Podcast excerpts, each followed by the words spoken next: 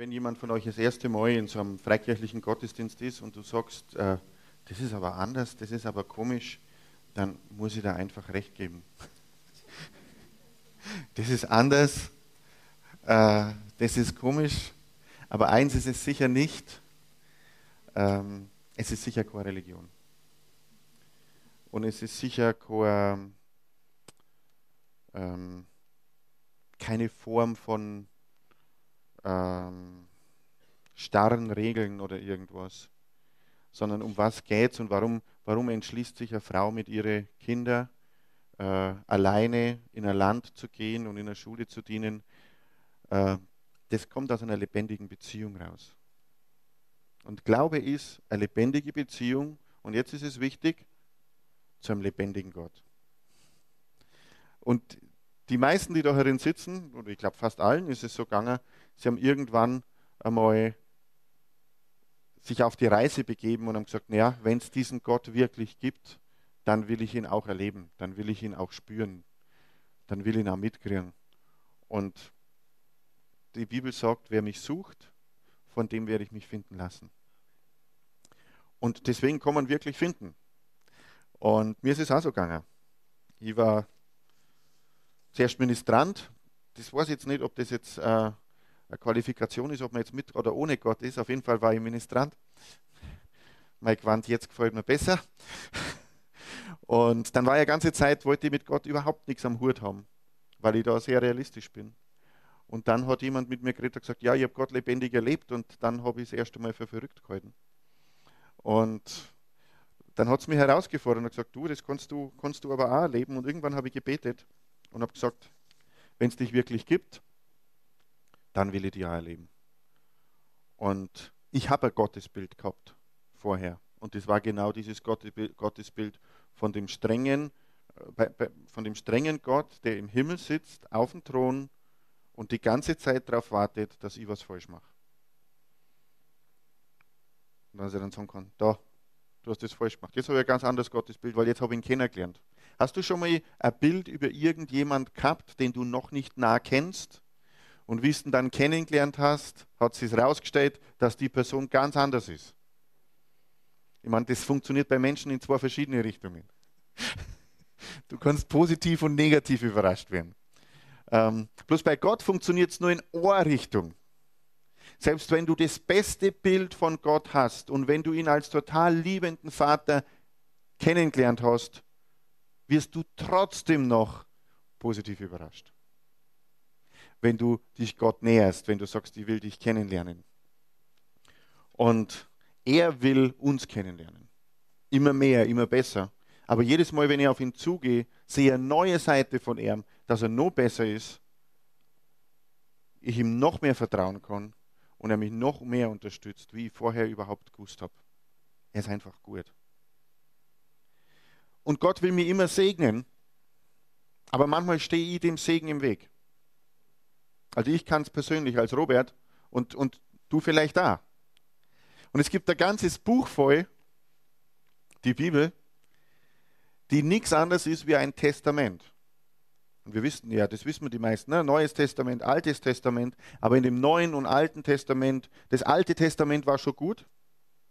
Und dann hat er gesagt, na, jetzt mache ich noch mehr Besseres. Und in dem Testament steht alle Segnungen, die er für uns hat und wie wir von ihm empfangen können. Das ist sein Wille. Also jeder von euch hat ein dickes Testament, das vorbereitet ist für ihn und das nicht eingeschlossen beim Notar ist sondern dass du aufschlagen kannst und herausfinden kannst, was er für dich hat.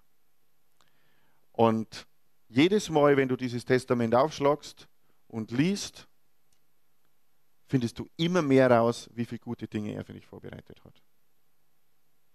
Und ich glaube, dass ihr auf dem Weg, die ganze Familie Sawatzki, ich glaube, dass ihr auf dem Weg noch viel gute Dinge herausfinden werdet.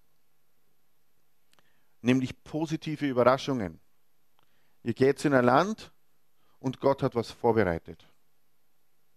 Ich möchte schnell aufschlagen im Epheser Kapitel 2, Vers 10. Epheser 2, 10.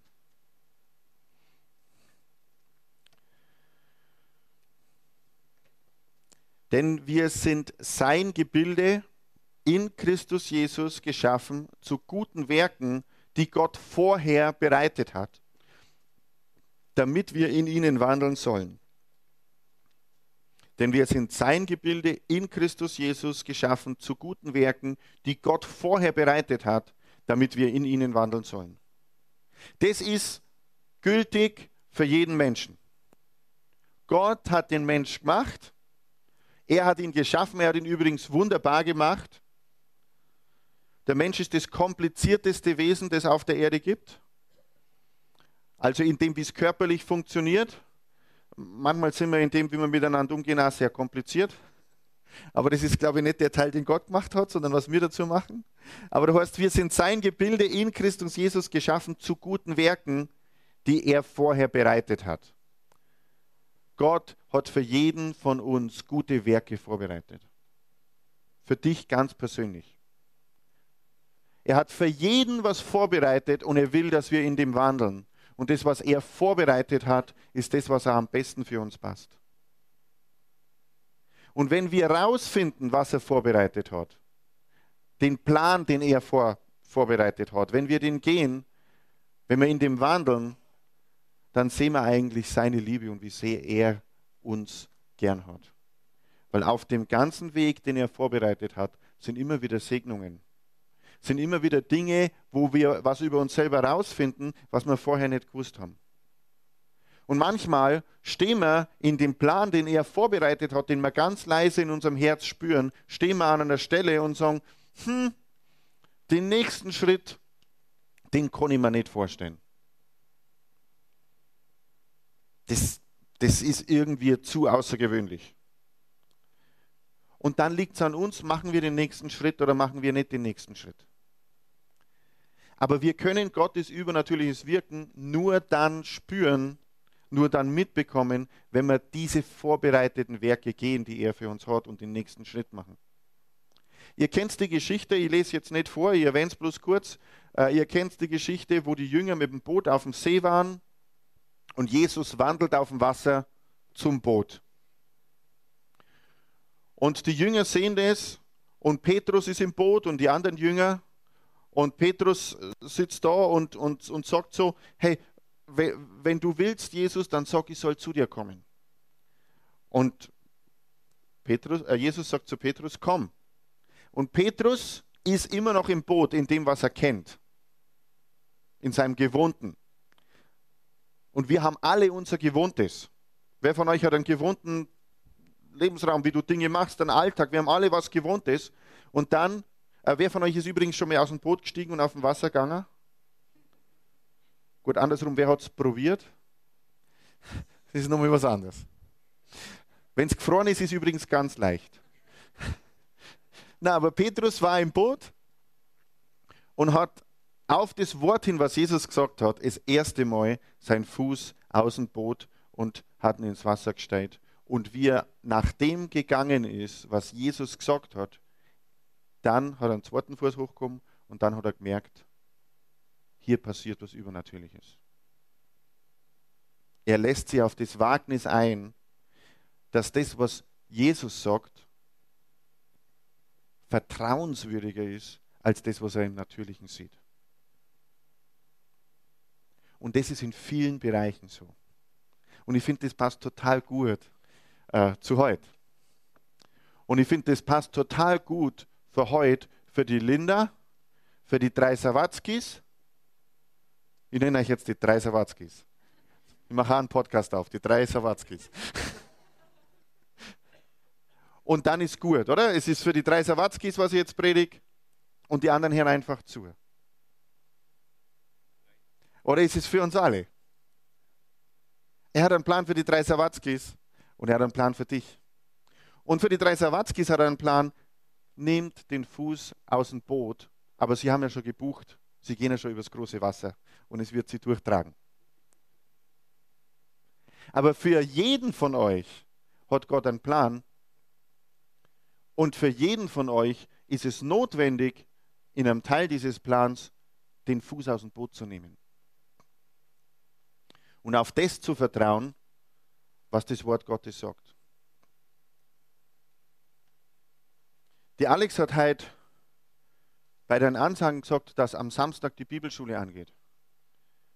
Es gibt einige, die waren noch nie in einer Bibelschule, die wissen auch nicht, warum sie da hingehen sollten und sie wissen vielleicht auch nicht, was sie erwartet. Aber für manche von euch ist es einfach notwendig, den Fuß aus dem Boot zu nehmen. Weil das eine der größten Segnungen in deinem Leben sein kann und sei sollte. Und die beginnt nächsten Samstag um 10 Uhr, oder? 10 Uhr bis 18 Uhr in Trostberg. Na, aber es war schon mal in Trostberg. Da hätten manche schon die Chance gehabt. Jetzt ist es in München. Und bevor es in Nürnberg oder in Hannover ist, möchte ich zu dir sagen, nutzt die Chance. Nächsten Samstag fängt die an. Und manche von euch schauen mehr auf das Natürliche, was sie sich vorstellen können, als auf den Segen, der dahinter ist, wenn ich das Testament kennenlerne, in allen Bereichen, was Gott für mich hat. Ich möchte, ich möchte eine Bibelstelle heute lesen, und zwar im 1. Mose 12, Vers 1. 1. Mose 12, Vers 1.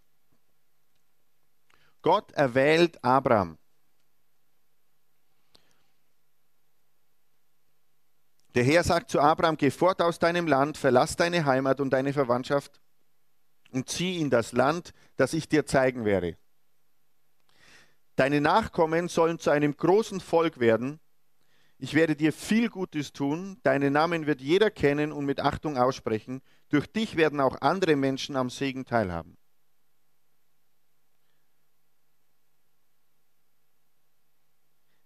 Also Abraham hat er Land gehabt, hat er Heimat gehabt, hat er Verwandtschaft gehabt, hat er gewohntes Leben gehabt. Alles war in Ordnung. Alles hat passt. Und Gott lässt es trotzdem nicht so, wie es ist. Er sagt zu Abraham, geh fort aus deinem Land, verlass deine Heimat, deine Verwandtschaft und zieh in das Land, das ich dir zeigen werde.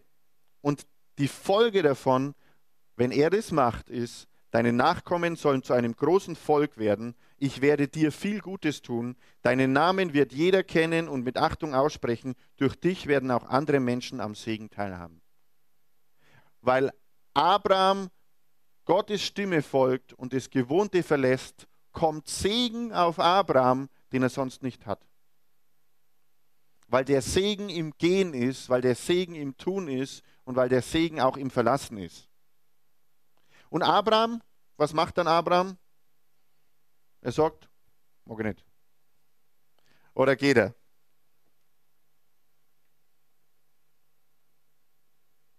Ich könnte jetzt noch ganz viel lesen, aber ich möchte noch was anderes lesen in, in Kapitel 15, 1. 15, 1. Da lesen wir, danach redet der Herr zu Abraham in einer Vision, habt keine Angst, Abraham, ich selbst beschütze dich, ich werde dich auch reich belohnen. Also Gott hat Pläne für uns. Er will, dass wir die nächsten Schritte machen. Das hat immer was mit Loslassen zu tun und mit was Neuem bekommen, aber er schützt uns auch. Er segnet uns in den Schritten, die er hat. Und ich möchte euch heute Vormittag auffordern, mach dich locker. Warum ist das so wichtig? Ich glaube, ähm, bei den Engländern bin ich mir nicht ganz sicher, aber neben den Engländern, glaube ich, ist, sind die Deutschen das verkrampfteste Volk auf dem Planeten. Jetzt kannst du was dagegen sagen. Die Chinesen kenne ich noch nicht, aber kann ich mal nachschauen. Auf jeden Fall sagen wir, die lockersten sind wir nicht, sind wir da einig. Die lockersten sind wir nicht. Und die Linda hat ja gesagt, die Organisation war ja ganz straff. Äh, wir hätten es sogar noch straffer machen können für deutsche Verhältnisse. Wir sind so, es muss alles passen. Jetzt habe ich das so aufgebaut. Das ist jetzt alles richtig. Und jedes Mal, wenn wir uns was aufgebaut haben und wenn das richtig ist und wenn das passt, passt es für Gott noch lange nicht. Weil Gott ist mehr an der Veränderung interessiert, als an dem, das jetzt passt. Und Gott ist mehr an Wachstum orientiert, dass wir persönlich wachsen und dass wir seinen Segen transportieren können, als an dem, dass alles passt. Manchmal passt es dem Geh. Manchmal passt es, indem wir uns auf den Weg machen. Und es passt nicht alles in der Gegenwart. Manchmal versuchen wir in der Gegenwart was zu richten, dass alles passt, das schon gar nicht mehr der Plan ist, wo Gott uns haben möchte. Und wir basteln trotzdem noch weiter. Manchmal kommen wir an den Punkt an, ja, wenn das alles passt, dann ist mein Leben in Ordnung. Hast du das schon mal gedacht? Wenn das alles passt, dann ist mein Leben in Ordnung. Und dann hast du das passert gekriegt, also zum Passen gebracht. Und was war dann? Dann hat es erst nicht passt. Dann hast du gemerkt, du musst wieder was verändern. Und deswegen möchte ich euch heute Vormittag auffordern, mach dein Leben nicht passend für dich, mach dein Leben passend für Gott. Sei lieber ein guter Reisender als ein guter Camper. Gott sagt schon ab und zu, wir sollen unsere Zelte aufschlagen, aber Zelte ist eine Behausung, die man aufbaut und abbaut und weiterzieht. Du kannst nirgends im Wort Gottes lesen, bau eine Burg, sondern du siehst immer Zelte. Zelte sind eine Behausung, die gut ist für Zeit und dann bauen wir es auf und dann, bauen wir, dann ziehen wir weiter und bauen es woanders auf. Gottes Herrlichkeit im Alten Testament, wie das Volk Israel durch die Wüste gegangen ist, war in einem Zelt. Sei ein Zeltmacher, aber sei ein guter Zeltaufbauer und Abbauer und Weiterzieher. Abraham hat was anderes machen müssen. Na gut, das war Altes Testament. Jetzt hören wir auf mit dem Alten Testament. Okay, Neues Testament, haben wir gelesen, Epheser 2, Vers 10. Gott hat einen guten Plan für dich und er hat ihn vorbereitet. Und jedes Mal in meinem Leben, wenn ich herausgefunden habe, was der Plan Gottes war und gehorsam war und das da habe, war ich gesegnet. Jedes einzelne Mal. Jedes Mal. Es waren nicht immer alle Umstände perfekt, aber ich war nie so glücklich wie in der Mitte vom Plan Gottes. Da ist mir immer gut gegangen, weil er weiß, was ich brauche, weil er weiß, wer ich bin, weil er weiß, wie es mir geht. Und ich möchte jeden von euch auffordern, heute in der Früh, das nochmal frisch hinzulegen und nochmal zu beten, Herr, was ist denn wirklich dein Plan für mich? Und ein paar von euch wissen, was der Plan ist, ein paar wissen es noch nicht, aber Gott will es dir zeigen. Er hat einen guten Plan. Und wenn wir den mutigen Schritt aus dem Boot machen, so wie Petrus das gemacht hat, dann wissen wir, dass er uns segnet. Manchmal nicht gleich sofort, weil wir es nicht gleich sofort brauchen, aber sicher unterm G. Sicher unterm G. Danach redet der Herr zu Abraham in einer Vision, hab keine Angst, Abraham, ich selbst beschütze dich, ich werde dich auch reich belohnen. Warum war das notwendig? Weil Abraham die Schritte gemacht hat, die Gott für ihn hat. Und dasselbe ist gültig für dich. Er beschützt dich, er hat einen Plan, dir wird die Gnade nie ausgehen er hat den nächsten Schritt für dich. Und wenn wir das machen, wenn wir dem Plan Gottes folgen, können wir uns darauf verlassen, dass er bei uns ist. Manchmal sind wir so sehr im Widerstand gegen das, was Gott hat. Manchmal sind wir so bockig und wundern uns dann, dass wir nicht gesegnet sind. Und der wirkliche Segen Gottes ist nicht Essen und Trinken, und tolle Häuser und viel und schöne Autos. Der wirkliche Segen Gottes ist Gemeinschaft mit Gott und ein glückliches Herz. Und das, war, um was wir aber oft kämpfen, sind schöne Häuser, dass alles passt. Aber das ist nicht das wirkliche, das ist nicht der wirkliche Segen Gottes. Das wird begleitet, wenn Gott uns segnet. Aber viel wichtiger ist ein glückliches Herz. Und ein glückliches Herz, ein Herz voller Liebe finden wir in der Liebe. Und Gott selbst sagt, er ist die Liebe. Er verspricht uns, dass er sich um die ganzen anderen Sachen kümmert. Matthäus 6, 33, wenn wir nach seinem Reich trachten, wird uns alles andere, was wir brauchen, hinzugegeben. Aber lass uns nach seinem Reich trachten. Wenn das die Nummer eins ist in unserem Leben, trachtet zuerst nach meinem Reich und nach meiner Gerechtigkeit. Nicht aus Zwang, sondern aus dem, dass wir dass wir einfach ein offenes Herz haben und uns von ihm berühren lassen und er, er berührt uns, wir berühren zurück, wir spüren seine Liebe, dann kommt das andere dazu. Aber kämpf nicht für das andere, sondern richte dein Leben aus nach dem, dass du Schritte mit ihm machst und in der Gemeinschaft mit ihm wirklich ihn spürst und seine Liebe spürst. Das ist der wahre Segen Gottes. Und er kümmert sich um das andere. Was sagt uns unsere Erfahrung? Was sagt uns die Welt? Was sagen alle anderen? Du musst schauen, dass alles passt. Ganz ehrlich, du musst schauen, dass deine Beziehung zu Gott passt und dann hilft er dir, dass du den Rest passend machst. Aber die Reihenfolge muss stimmen.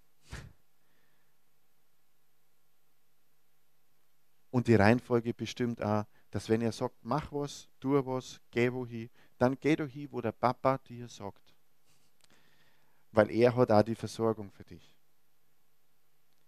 Und er hat schon vorbereitet. Und er ist die Liebe. Und er hat keine schlechten Pläne. Und sei nicht so bockig. Ich sage das übrigens zu alle, mich immer eingeschlossen, das wisst ihr ja. Jeder von uns ist manchmal bockig. Aber die Liebe Gottes, die findet man in der Gemeinschaft mit Gott. Und das ist der wahre Segen. Ich möchte noch abschließen mit einem Bibelvers, der muss heute kommen. Das ist Jeremia 29, 11.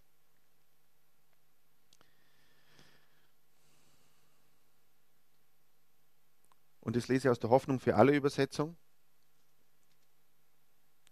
Denn ich allein weiß, was ich mit euch vorhabe. Ich, der Herr, werde euch Frieden schenken und euch aus dem Leid befreien. Ich gebe euch wieder Zukunft und Hoffnung. Die Elberfelder Übersetzung sagt, denn ich kenne die Pläne, die ich für euch habe, Pläne des Friedens und nicht zum Unheil, um euch Zukunft und Hoffnung zu gewähren. Er hat Pläne. Gott hat einen Plan für dich. Einen guten Plan. Weißt, Gott hat nicht nur einen guten Plan, er hat den besten Plan. Gott hat den perfekten Plan für dich, der auf dich passt. Wenn du die ganze Natur anschaust, dann kannst du sagen, Gott ist kein Stümper. Was er plant, funktioniert. Und dann planen wir Menschen und wir stellen sicher, dass es nicht mehr so gut funktioniert. Da sind wir richtig gut drin. Wir sind richtig gut in dem, dass wir denken, wir sind gescheiter und dann basteln wir umeinander und nachher funktioniert es schlechter. Aber Gott hat ursprünglich die Schöpfung geschaffen, er hat dich geschaffen, er hat einen Plan und ganz ehrlich, der Plan, den er für dich hat, der funktioniert besser, wie das, was du umeinander bastelst. Und es ist ein wunderbarer Plan. Er hat gute Pläne, Pläne voller Hoffnung, und manchmal stehst du vor dem nächsten Schritt und du spürst ein bisschen, ich weiß, das war der nächste Schritt, ich müsste das machen, aber ich kann es mir nicht vorstellen. Ist egal, ob du das vorstellen kannst. Wichtig ist, dass Gott geplant hat. Er hat es vorstellen können. Er weiß, wie es funktioniert. Und manchmal müssen wir einfach nur hergehen und müssen die Hand strecken, müssen seine Hand ergreifen und dann einfach sagen, ich gehe einfach mit dir. Und du hast einen Plan und ich gehe mit dir. Und so sicher kannst du von niemand geführt werden. Jemals. So sicher, wie du von Gott geführt wirst. Gib ihm deine Hand und mach dich locker. Sei nicht so verkrampft. Gib ihm deine Hand und er geht mit dir. Entspann dich. Sag mal, entspann dich. Jetzt machen wir mal zusammen Entspannung. Weißt du, wie Entspannung geht? Spannung geht, loslassen. Mach einfach mal so. Du, nach einmal schaut es ja schon viel besser aus. Warum machen wir es nur zweites Mal? Sag mal, ich entspanne mich, denn Gott hat alles in der Hand. Ich vertraue ihm. Ich vertraue mich ihm an. Mein Leben, die Pläne. Ich folge ihm nach. Er weiß, was er tut. Amen. Preis dem Herrn. Lasst uns am Schluss aufstehen.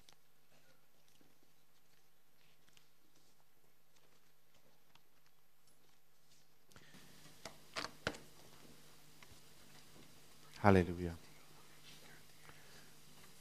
Und vielleicht nehmen wir uns einfach ganz kurz, kurz Zeit, nochmal ja, Kontakt aufzunehmen und zu schauen zwischen dir und Gott, wie, wie schaut es denn da aus? Mach einfach einmal, macht einfach mal jeder seine Augen zu. Und wir, wir haben jetzt Wort Gottes gehört und, das, das, Zeugnis von, von den drei Sawatzkis gehört. Und wie es mit ihnen weitergeht. Und bei ihnen ist es einfach so viel sichtbarer, weil die Entfernung so weit ist. Aber genauso wie es mit ihnen weitergeht, geht es mit jedem Einzelnen in diesem Raum weiter. Genauso wie er Pläne für sie hat, hat er Pläne für dich. Genauso wie er Schritte von ihnen braucht, braucht er Schritte von dir. Und genauso wie er sie versorgt, versorgt er dich.